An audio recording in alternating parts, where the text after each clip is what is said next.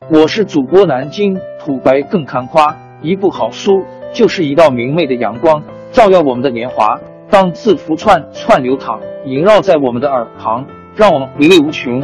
天津上元书院又和你们见面了，欢迎您的收听。听众朋友们，大家好！开讲前先打个小广告，作为主播，你们的关注和打赏是对我努力工作认可的结果。谢谢听众！天津上元书院、南京土白更堪夸主播最新专辑《平话祖国华夏上下五千年》终于上线了，一部宏伟巨作。我们的祖先以伟大的创造力、强大的生命力和巨大的凝聚力，世世代代繁衍生息，历尽磨难，从远古走到现代，从蒙昧走向文明。全书共计。两百八十三回，作为播客，我劳动我所得，付费的有声书来了，你愿意为此花钱花时间吗？评话中华上下五千年专辑的进度更新按听众的关注和评论而定。喜马拉雅号 UID 七三二六四零二二，微信号 sh 八五七三零一四四九，请多多关注。多多打赏，谢谢大家，谢谢。下面正式开讲《评话中华上下五千年》专辑。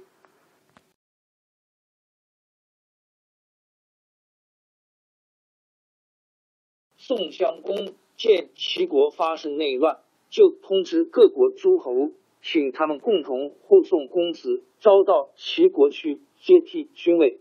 但是宋襄公的号召力不大。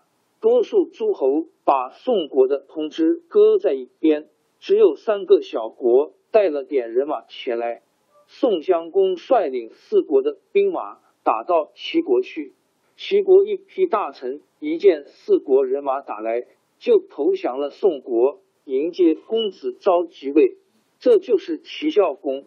齐国本来是诸侯的盟主国，如今齐孝公。靠宋国帮助得了君位，宋国的地位就自然提高了。宋襄公雄心勃勃，想继承齐桓公的霸主事业。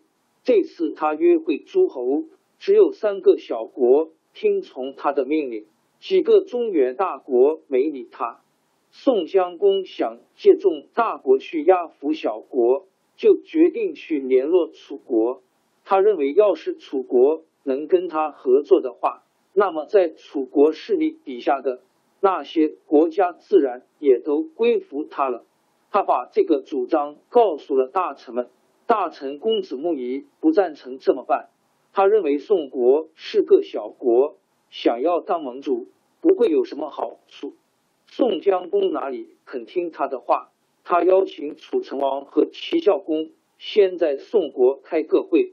商议会和诸侯订立盟约的事，楚成王、齐孝公都同意。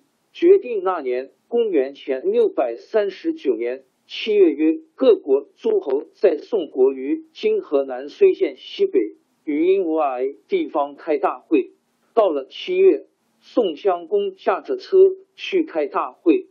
公子木仪说：“万一楚军不怀好意，可怎么办？”主公还得多带一些兵马去。宋襄公说：“那不行，我们为了不再打仗才开大会，怎么自己倒带兵马去呢？”公子木仪怎么也说不服他，只好空着手跟着去。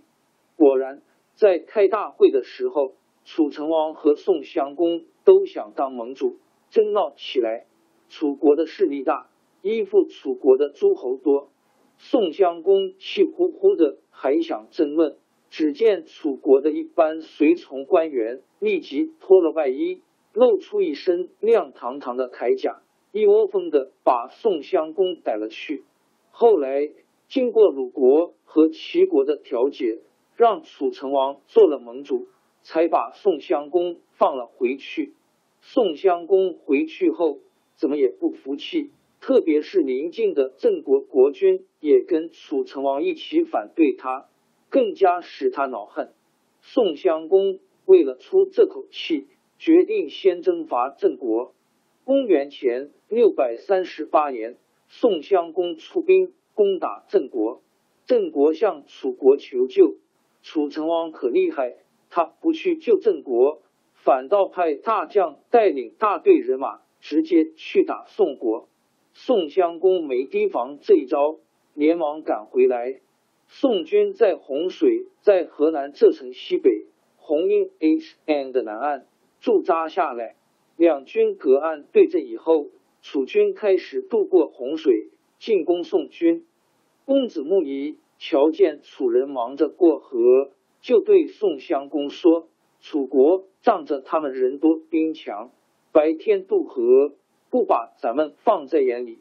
咱们趁他们还没渡完的时候，迎头打过去，一定能打个胜仗。”宋襄公说：“不行，咱们是讲仁义的国家，敌人渡河还没有结束，咱们就打过去，还算什么仁义呢？”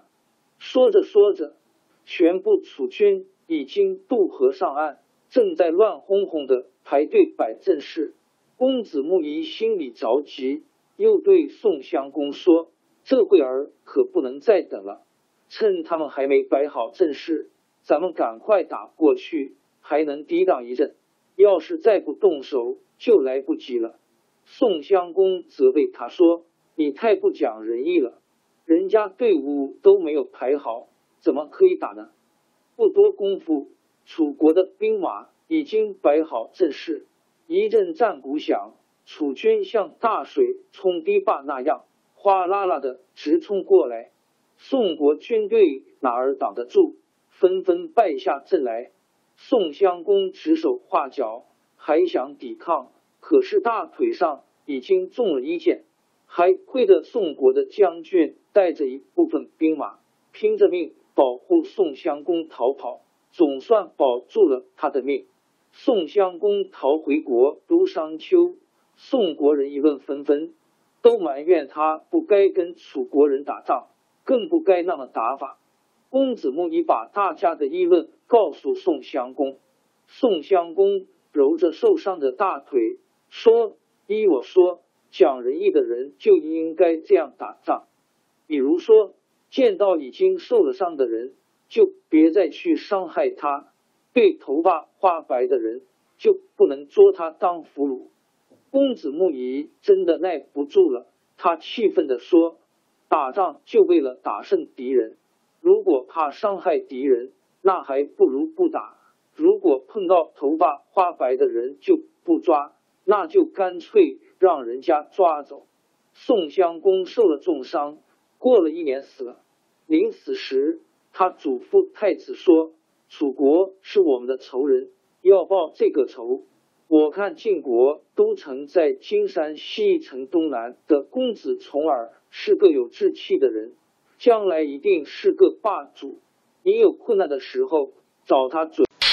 王朝更迭，江山易主，世事山河都会变迁。其实我们无需不辞辛劳去追寻什么永远，活在当下，做每一件自己想做的事，去每一座和自己有缘的城市，看每一道动人心肠的风景，珍惜每一个擦肩的路人。